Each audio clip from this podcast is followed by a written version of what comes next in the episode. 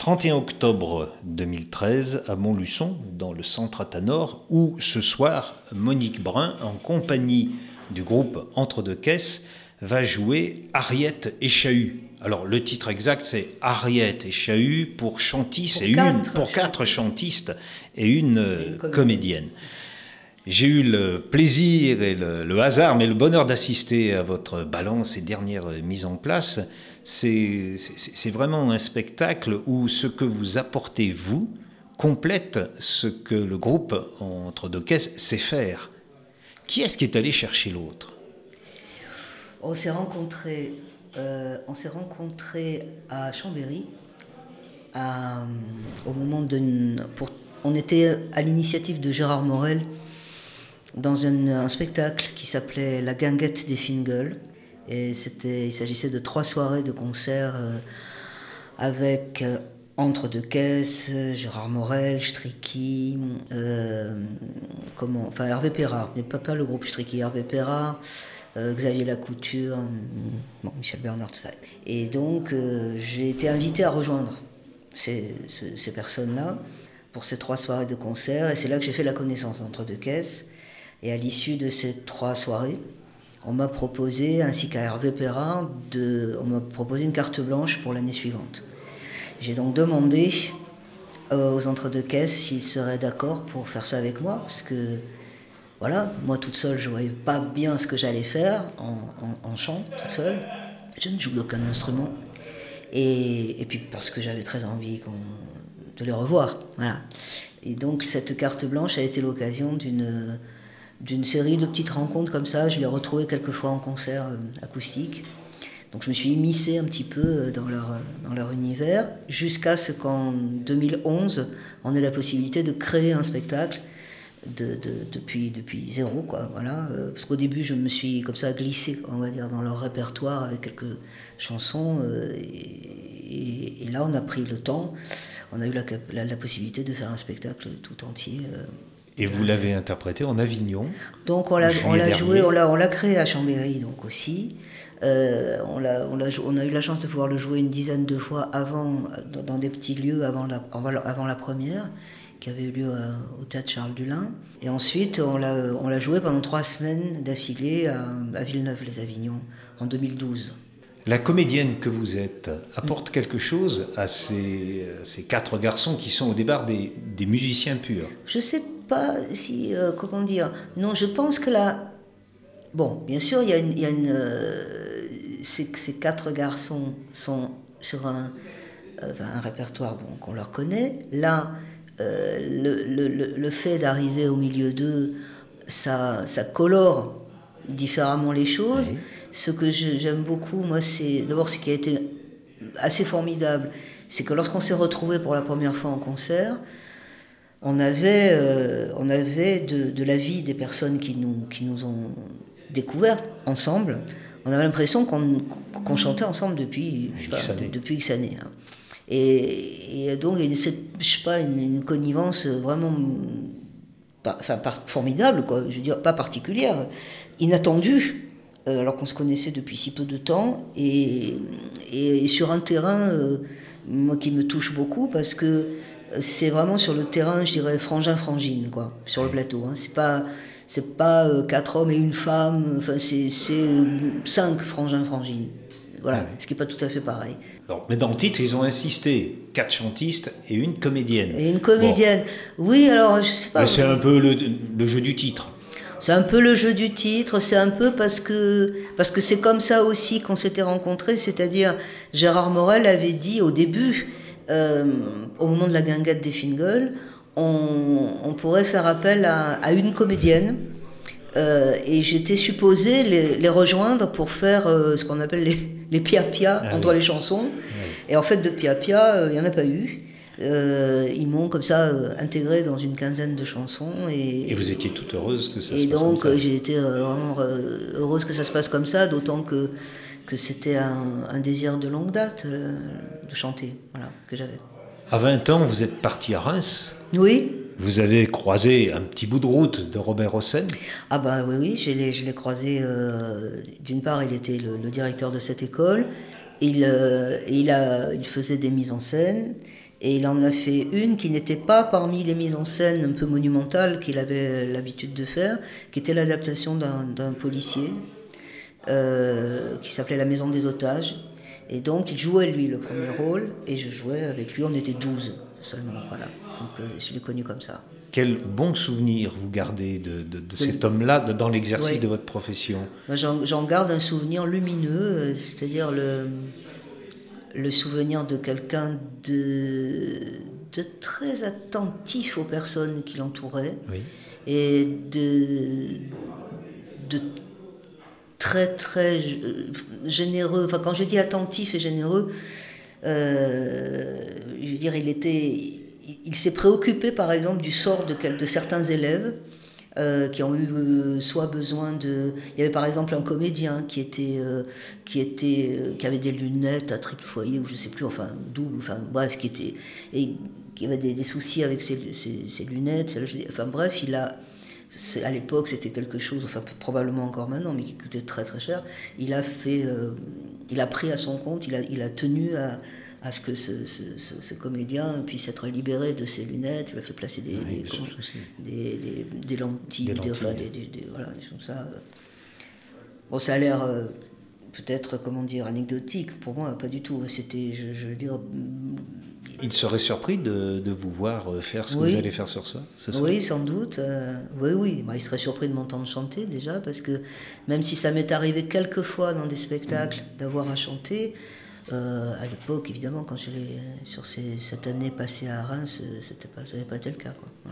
Donc vous avez mené une carrière de, de, comédienne, pendant 20 ans entre Paris, Lyon. Oh, pendant plus que ça finalement, parce que. Je voulais dire avant d'arriver dans le Bourbonnais en 93. Ah oui, avant d'arriver dans le Bourbonnais, oui c'est ça. J'étais à Paris jusqu'en 89. Et puis je suis arrivé sur Lyon. À l'époque, je travaillais. Euh, beaucoup avec euh, Chantal Morel, qui était une, mise en, une, metteur, en scène euh, qui travaille à Grenoble. Donc je travaillais beaucoup à Grenoble à ce moment-là. Et quand j'ai quitté Paris, j'ai décidé donc de m'installer à Lyon. Ce qui était d'abord parce que c'est une ville qui m'attirait, et puis c'était une façon de me rapprocher de, de Grenoble. Mais en fait, j'ai vécu assez peu. J'ai vécu pendant trois ans. Et je, dès, dès l'été 90, je travaillais euh, sur un spectacle à Hérisson, donc dans le Bourbonnais. Oui. Et, Théâtre du Cube. Et, voilà, et, c'est. Et comment dire Et là, ça m'a fait. Euh, comment J'ai réalisé un autre rêve qui était de vivre à la campagne dans les, dans les deux, deux années, qui ont, deux, trois années qui ont suivi. Voilà. C'est vrai que quand on demande à quelqu'un d'évoquer sa carrière, mm. on passe les, les étapes de, marquant cette fameuse carrière, ce cheminement professionnel. Vous nous rappelez gentiment là qu'à côté, il y a une autre vie mm. et que ceci aussi euh, amène à faire des choix. Oui, oui, oui, oui. Et curieusement, je m'étais dit, enfin, par exemple, le désir de vivre à la campagne, c'était un, désir que j'avais euh, de longue date aussi. Mais je m'étais dit longtemps, un peu naïvement, euh, le jour où j'en aurai les moyens. Puis en fait, je me suis aperçu que les moyens sont aussi ceux qu'on se donne. Il y a ce que l'on décide, ce que la vie décide et la combinaison et puis, La combinaison des deux, c'est-à-dire que par exemple, dans la mesure où j'étais, tout en étant comédienne, à Paris, je ne faisais, je n'ai fait que du théâtre. Je ne faisais pas de, de, cinéma, je ne faisais pas de synchro par exemple. Donc je veux dire, il n'y avait pas besoin que je puisse, que je sois à Paris dans les, euh, dans les heures qui suivaient ou le lendemain pour une synchro, je sais pas quoi, ou eh on prévient la veille. Donc dans la mesure où je ne faisais que du théâtre, l'agent que j'avais à ce moment-là, ben, j'en ai plus maintenant, mais j'ai eu comme beaucoup d'acteurs un agent, et, euh, et elle m'avait dit euh, non, c'est égal, moi à partir du moment où je sais où te joindre, tu peux bien habiter Paris ou n'importe où, enfin dès lors que tu peux, euh, ça n'a pas d'importance. Il n'a pas fallu me le dire deux fois. donc j'ai quitté Paris. facilement. très facilement, oui. Vous êtes passé aussi par la Bretagne euh, avec le, ah théâtre Dromesco. Alors ça, c'est aussi quelque chose de, surprenant. À partir du moment où vous avez quitté Paris, c'est vrai que les occasions, les fameuses occasions, vous, vous sont arrivées assez facilement. Bah, c'est-à-dire que je m'aperçois d'une chose, c'est que dans le, dans, le, dans, le, dans le trajet comme ça que j'ai fait, quand, quand, quand j'y réfléchis, tout me semble se dérouler de manière... Euh, je dirais, harmonieuse. Enfin, c'est-à-dire, j'ai eu la chance de travailler toujours au théâtre avec des, équipes formidables et des espèces de, comme on, a, dit, des familles de théâtre. Et puis, et puis, par exemple, au moment où j'ai, quand j'ai rencontré Chantal Morel, Chantal Morel est une metteuse en scène qui travaille, par exemple, au plus près de ce que sont les gens. Euh, c'est-à-dire, on est, disons que pour travailler avec elle, il vaut mieux avoir mis au placard euh, une, manière de composer, de je sais pas quoi, de, enfin, d'être le plus abandonné possible. De faire le comédien. Voilà. Et donc, j'étais prête à, tout à fait à ça quand je l'ai rencontrée. Et après avoir travaillé avec elle, c'était plus imaginable pour moi de revenir à. C'est-à-dire, il a fallu il a fallu, et la, vie me l'a apporté quasiment sur un plateau, euh, continuer dans ce, sens. Et par exemple, quand je suis arrivée à Hérisson, euh, il y avait là-bas, euh, parmi les, trois, les personnes qui dirigeaient le centre dramatique de, Montluçon, donc qui étaient Jean-Paul Wenzel et Olivier Perrier. Olivier Perrier, lui, faisait un travail très spécifique depuis de nombreuses années avec, sur la campagne, avec des gens de la campagne. Autrement dit, pas des acteurs. Et quand j'ai vu ces spectacles, je dit, oh là là, ça, qu'est-ce que j'aimerais que me retrouver dans une chose comme ça. Et puis c'était pas du tout, du tout au programme, justement, puisque j'étais une comédienne et qui travaillait pas avec les acteurs. Et puis, euh, et ben voilà, encore une fois, le hasard, s'il en est, a fait que un jour, euh, euh, deux, deux, personnes n'ont pas, pas pu reprendre le spectacle tel qu'il était prévu. Et il a fallu, par contre, les remplacer si vite que ça ne pouvait pas être fait par des, personnes avec lesquelles il aurait fallu prendre beaucoup de temps. Et donc c'est à la fois une régisseuse qui travaillait sur ce spectacle et, à moi que ça a été demandé. Et c'est comme ça que je me suis retrouvée avec les, les fameuses euh, personnes, euh, ah entre guillemets, qui n'étaient pas eh des acteurs, qui étaient... Le, malheur, le, mal, le malheur des uns, oui, c'était le petit bonheur des autres. Voilà, ça aussi c'était magnifique. Je, je, reviens à, Igor Dormesco. alors, drôle de personnage, ça aussi. Qu'est-ce qu'il vous a apporté? Alors, Dormesco, euh, il m'a...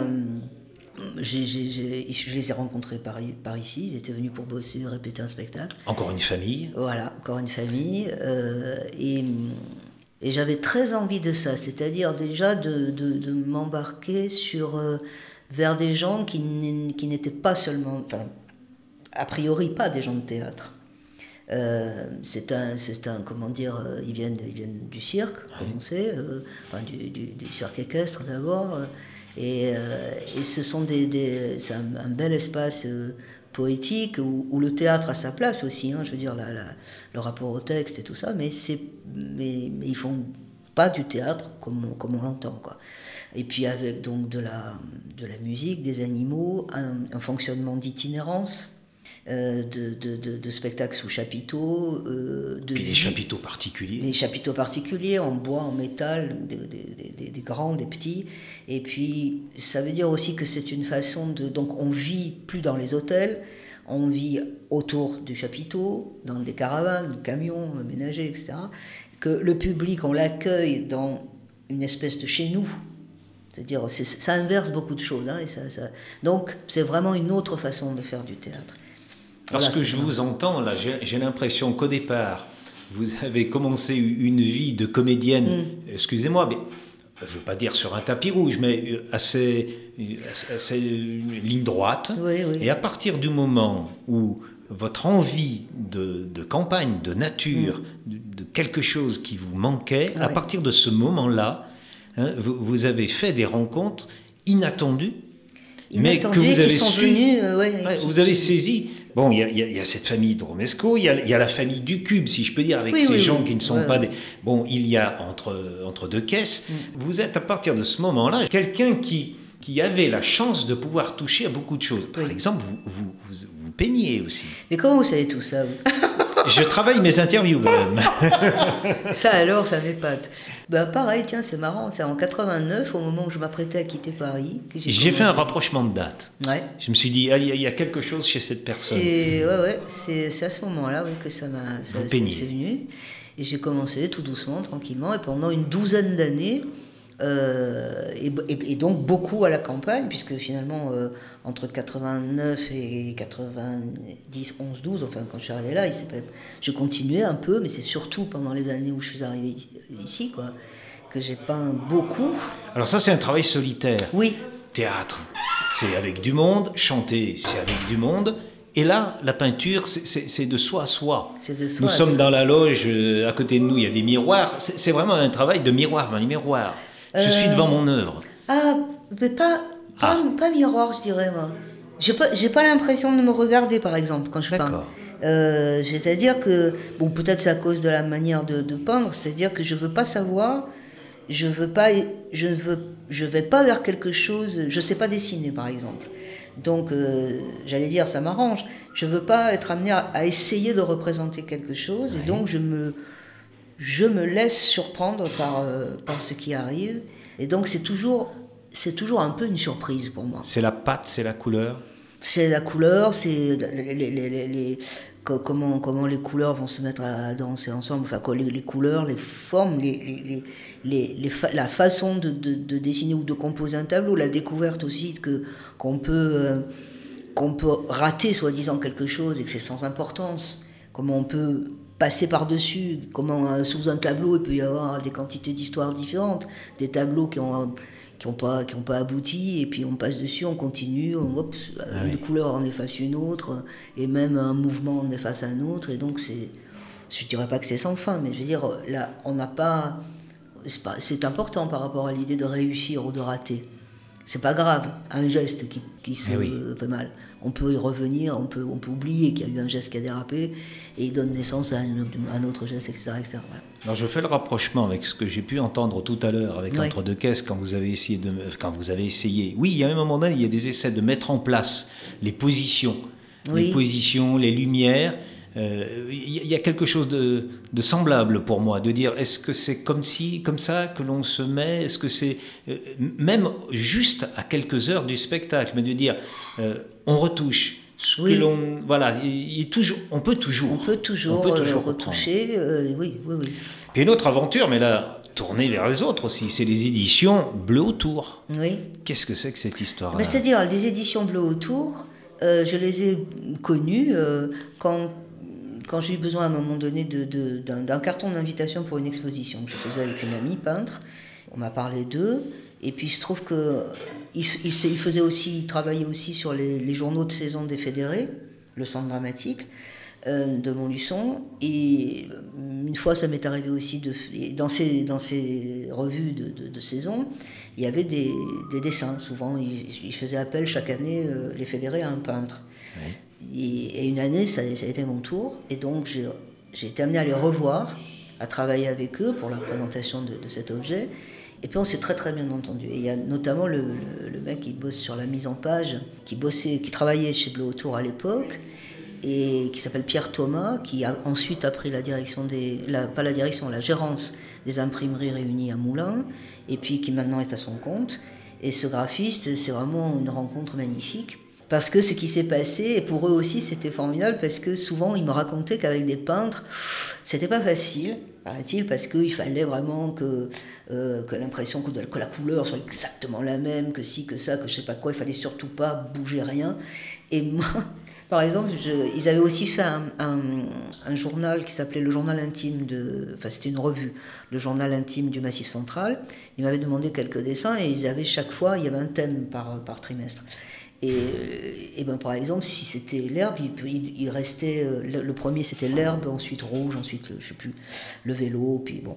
Et, et, en fait, dans ces cas-là, je savais qu'elle arrivait à garder quatre dessins ou pas plus, et je leur en donnais, je sais pas, 50, et je leur disais vous faites ce que vous voulez. Voilà, et puis s'ils en coupaient un bout, si c'était n'avait strictement aucune importance. Et c'était voilà, c'était ludique. C'était un, un va-et-vient comme ça d'une part de confiance moi, j'adorais ça, avoir la surprise aussi de ce qu'ils avaient fait, de ce que je leur avais euh, confié. Voilà. Et donc, un jour, ils m'ont offert, euh, offert, je dis bien, un, livre. C'est-à-dire un livre. Ils m'ont offert de faire un livre avec mes peintures. Donc ils m'ont fait un très très beau cadeau. Amis peintres, écoutez-nous. Et puis, je reviens au chant, à la chanson. Cette aventure importante pour vous, ce spectacle, sans les, les quatre compagnons entre Ah oui. deux caisses, c'est Léo 38. Oui. Alors ce 38, Eh ben, vous, le, vous donnez la signification dans oui, le spectacle. oui. Ce 38, oui, ce 38 étant, étant le, le matricule qui avait été attribué à Léo Ferré euh, quand il est entré dans, chez les frères des écoles chrétiennes, Oui. quand il avait 9 ans, et où il a passé 8 ans de sa vie, de 9 ans à 17 ans. Voilà. Donc c'est pas Ferré 38, c'est bien Léo, Léo le petit garçon, 38. Léo Le 38. Et vous appelez ça un entretien joué et chanté. Donc il y a le côté... ça- J'ai appelé ça exactement une confidence du chant au parler, prenant racine dans les entretiens de Léo Ferré. Je ne souhaite pas interpréter Léo Ferré, je souhaite l'entendre. Parce qu'en fait, quand j'ai. euh, les, les interviews de Léo Ferré ont été en 2003 euh, rassemblées dans un livre qui est paru aux éditions La mémoire et la mer. Ce livre s'appelle Vous savez qui je suis maintenant. Il rassemble donc ces interviews sur euh, un nombre, je ne sais plus exactement, un nombre considérable d'années, des interviews de radio ou de télévision. Et ce qu'il a de particulier, ce livre, c'est que les interviews ont été retranscrites absolument telles quelles, sans travail de réécriture, enfin, comme... Mot à mot. Et- au mot à mot. Moi, j'ai trouvé ça magnifique. Quand reçu- j'ai commencé à feuilleter ce livre, j'avais l'impression de d'entendre, d'entendre Ferré nous Oui. parler. Et, et dans cette, euh, et, à- et comment dire, cette vi- vigueur particulière, euh, ce débit si caractéristique euh, qu'on lui connaît. Et alors ça, j'ai trouvé ça tellement réjouissant que ça, ça allé titiller la comédienne que j'étais, et ça m'a donné envie de, de, de m'emparer de ça, et donc de, de la, de la vigueur de cette parole, et, de la, et puis de la transmettre, enfin de la faire Alors, partager. Sans instrumentiste, c'est a cappella. Mm. Donc c'est vraiment un travail euh, de, de la voix. Euh, bah, C'est-à-dire qu'en fait, j'avais le désir de chanter a cappella. Ça, c'est une chose, mais pas forcément Léo Ferré. Et euh, à l'époque, j'en étais, euh, j'étais, pas du tout là-dessus, j'étais plutôt sur Jacques Bertin ou comme ça, voilà, par exemple. Mais et ça, rem- ça, ça rejoint, figurez-vous, vous voyez comme tout est lié. euh, c'est quelqu'un qui ne me connaissait pas, qui m'a découverte, entre guillemets, si on peut dire, au moment de la guinguette des Fingles dont je parlais tout à l'heure, donc en 2007. Il connaissait tous les autres et donc ouais, il est venu vers moi très gentiment, ce monsieur qui s'appelle François André, qui a euh, fondé la revue qui s'appelle Les Copains de Laneuil, qui est une revue tout entière consacrée à, à Léo Ferré, Une revue semestrielle. semestrielle, voilà. Et ce monsieur euh, est venu me dire Est-ce que vous songeriez à chanter Ferré? Et alors je lui ai répondu que non, que je n'y songeais pas pour l'instant, puisque je venais de, je venais de chanter pour la première fois avec euh, voilà, cette soirée-là euh, à Chambéry. Et puis euh, on, a été amené à se revoir, euh, en rentrer en contact, etc. Et disons pour aller vite que en 2011, Léo 38, c'est-à-dire ce spectacle que j'ai fabriqué à partir des interviews qui sont donc parlées, ça a été ma réponse à, à cette Invitation, sollicitation. Et euh, ce monsieur. Et donc, euh, chanter Léo Ferré à cappella, ça me paraissait une chose insurmontable. Et je me rappelle, je lui avais dit à moins que j'en chante quoi pendant, enfin, je chante pendant 20 minutes, pas plus, et pour une poignée de personnes. Puis il y avait une amie à côté de lui qui a dit moi si vous le faites, je je vous accueille chez moi. Donc on a tapé, on dit d'accord, d'accord. Après je me suis dit mais qu'est-ce que, je- dans quoi je allée me fourrer quoi. Et puis donc après je, je me suis abonné à cette revue. En feuilletant cette revue, j'ai découvert que ce livre dont je vous parlais existait, je l'ai commandé, etc. Et quand j'ai ouvert ce livre, là tout d'un coup ça s'est mis en train, c'est-à-dire que j'ai pu, ça devenait le terreau de la de, de, de, de ce, de ce travail. Le terreau, c'était donc les interviews, la parole comme là, comme je suis en train de vous parler, et les chansons, sans faire aucun sort aux chansons, tout en parlant, comme quand quelquefois on se souvient d'une chose, la chanson arrive comme ça, euh, le plus naturellement possible, on va dire, et à, à la fin de la chanson, on revient à la, à la, à la parole. Quoi. Voilà. parole. Le spectacle est construit de cette manière. C'est un rôle de funambule entre les deux. C'est rigolo ce que vous dites parce un- que c'est équilibre. c'est marrant parce que cet été euh, je le jouais donc il y avait entre deux caisses le soir et moi à 19h45 dans, sous le même chapiteau je jouais Léo 38 et il y a une amie qui est venue euh, voir ce spectacle et qui m'a dit cette chose là très jolie elle m'a dit je te savais comédienne euh, peintre Et je croyais qu'elle allait me dire, je te savais pas chanteuse. Et elle m'a dit, je te savais pas funambule. Funambule, bah oui. Voilà. euh, Petit clin d'œil à la famille de Dromesco, Ouais, hein, le ouais, ouais, ouais. monde un peu du cirque. Lui aussi, il serait peut-être surpris de voir ce que vous faites avec Léo 38. Dromesco Oui. Ah, il l'a vu Il l'a vu. Il l'a vu. Réaction euh, il l'a vu, ça lui a plu énormément, Igor. Beaucoup, beaucoup, beaucoup. Et, et non seulement ça lui a plu, mais je veux dire, euh, non seulement il l'a vu, mais en fait, il se trouve que. euh, Enfin, il y avait eu un bout de tournée qui s'était euh, qui s'était cassé la gueule un petit peu, et, donc, euh, pour. euh, en, guise de. Enfin, élégamment, disons que, euh, n'ayant pas pu partir en tournée comme c'était prévu, Dromesco est devenu, m'ont proposé de, de, de devenir le. Ils ont été producteurs en fait de Léo 38. Voilà. Donc, euh, ils savaient que je travaillais sur quelque chose et on- c'était une espèce de compensation voilà, d'un travail qui d'un coup ne se faisait plus. Ils, sont, ils sont intervenus de cette façon. On arrive tout doucement au terme de notre entretien. Est-ce que je peux vous demander, euh, Monique Brun, de, de lire un extrait de ce, de ce dialogue fort connu qui a eu lieu en 69 entre Brassens, Brel et Ferré c'est c'est François-René Cristani qui leur demandait Pensez-vous qu'il y a une différence entre la chanson telle que vous l'écrivez, que vous la chantez, chanson, et puis la chanson élec- électrique un peu plus actuelle euh, Il prenait comme exemple Gainsbourg. Quelle différence y a-t-il entre vous, Brassens, Ferré et Brel, et Monsieur Gainsbourg? Merci Alors, de, de faire les, les trois réponses. Les trois réponses. Euh, Gainsbourg, Brel. C'est pas du clinquant, c'est du mouvement. Brassens, il y a des différences entre tout le monde. Vous savez, lui, il cherche quelque chose. Ferré. Il y a un parti pris chez lui au départ. Mais il a trouvé quelque chose, c'est pas mal fait, c'est rythmiquement bien foutu. Et puis c'est un érotomane, moi j'aime assez les érotomanes parce que je n'en suis pas, sans doute. Il s'en vante d'ailleurs, ce n'est pas un secret. Maintenant il a joué une carte, quoi, peut-être qu'il l'a joué consciemment, mais c'est pas mal. Brassens. Et puis ça correspond à sa nature, à son caractère, c'est tout simple. La question suivante qu'il aurait posée est la pop music, les Beatles, quel sentiment vous inspire ces gens-là, cette musique-là? Brassens. J'aime beaucoup ça sur le plan musical. Pour ce qui est des paroles, je ne comprends pas bien l'anglais, alors ça va tout seul. Ferré, comme Georges, j'aime beaucoup sur le plan musical et je ne cherche pas tellement à comprendre les paroles, sauf celle d'une chanson qui s'appelle Hey Jude et qui se termine par une chose qui n'en finit plus. Je voudrais bien savoir pourquoi et ce que cela veut dire. Ce sont des musiciens. Brel. Moi, je suis très content que l'on rende public les harmonies de Gabriel Fauré. Ils ont ajouté une pédale Charleston aux harmonies de Gabriel Fauré. C'est très forien tout ça. Et je trouve très bien qu'ils en aient fait une chose populaire. C'est très joli.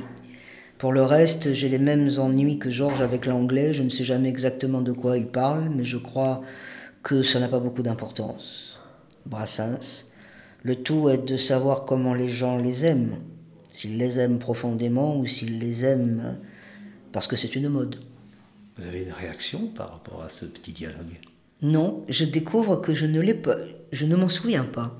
Je, je, ne me souviens pas de ce, de ce fameux entretien, je ne l'ai jamais entendu en tous les cas. Je l'avais... Euh... Non, non, non, je ne serais pas capable d'en dire quoi que ce soit. J'étais trop attentive à ce que j'étais en train de lire. Voilà. Non, encore une fois, Ferré me fait rire, comme souvent. Voilà. Je vous remercie. Je vous en prie. Monique Brun, et à ce soir à sur tout la à scène. l'heure. Oui, oui, oui.